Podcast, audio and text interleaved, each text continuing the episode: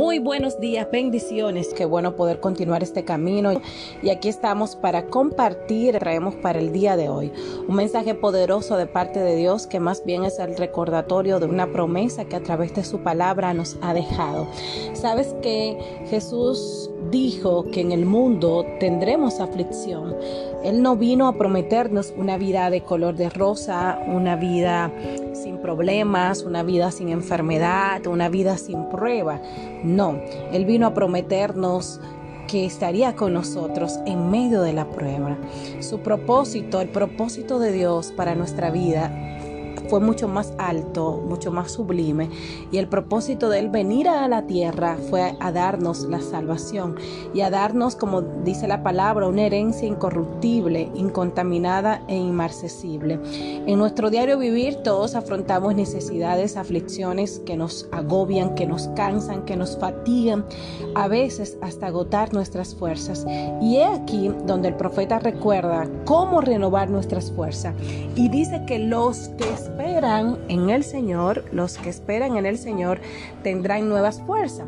O sea, los que dependen, los que esperan en Dios, manteniendo su fe en medio de la adversidad, tienen nuevas fuerzas a cambio de esa debilidad que podemos experimentar cuando estamos en la prueba.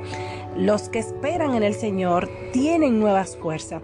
Y, y de verdad que es fantástica la asimilación que la Biblia hace de levantar las, las, alas como las águilas, pues a los 40 años las águilas están envejecidas y tienen que renovar sus garras, eh, su picos y su plumaje en un doloroso proceso, de lo contrario morirían.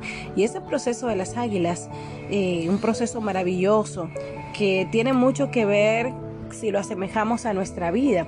Cuando nosotros... Eh, cuando de nosotros se trata, cuando tenemos que someternos a un proceso de cambio, no es fácil, pues tenemos que empezar por renovar nuestra manera de pensar y por eso creé este reto, porque es tan importante renovar nuestro pensamiento, renovar la manera como pensamos, como vemos las cosas, cambiar nuestra mente, transformar nuestra mente para poder conectarnos con el propósito de Dios. Y es ahí donde debe iniciar ese proceso de nuestra renovación, renovar nuestra manera de pensar, despojarnos del viejo hombre que está en nosotros, eh, dejar el, orgullo, la arrogancia y así como el águila sacó su pico con la peña, porque para poder quitar el pico, el pico tiene que golpearse para que pueda crecer uno nuevo. Otra cosa interesante es que el águila usa sus fuerzas solamente para iniciar el vuelo. Baten sus alas y se esfuerzan, hasta ganar cierta altura y allí aprovechan la fuerza de los vientos y se dejan llevar por ellos.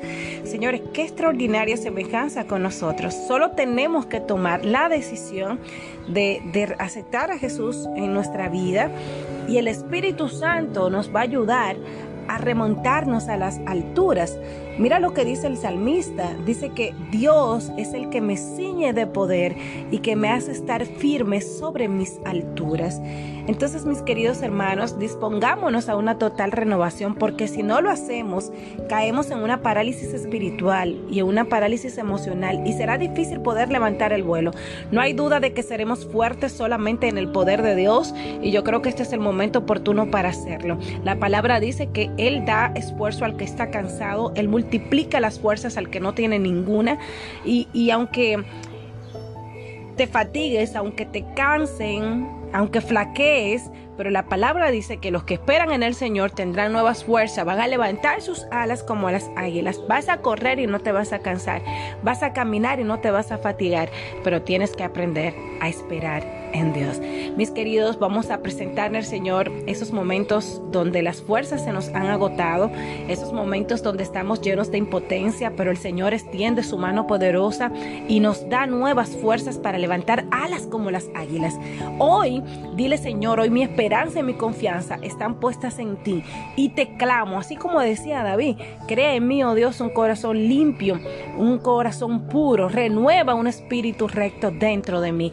Así que espera en el Señor, no te canses, estás en un proceso de renovación y el Señor está contigo. Así que ánimo, ánimo, vamos a continuar hasta llegar a la meta.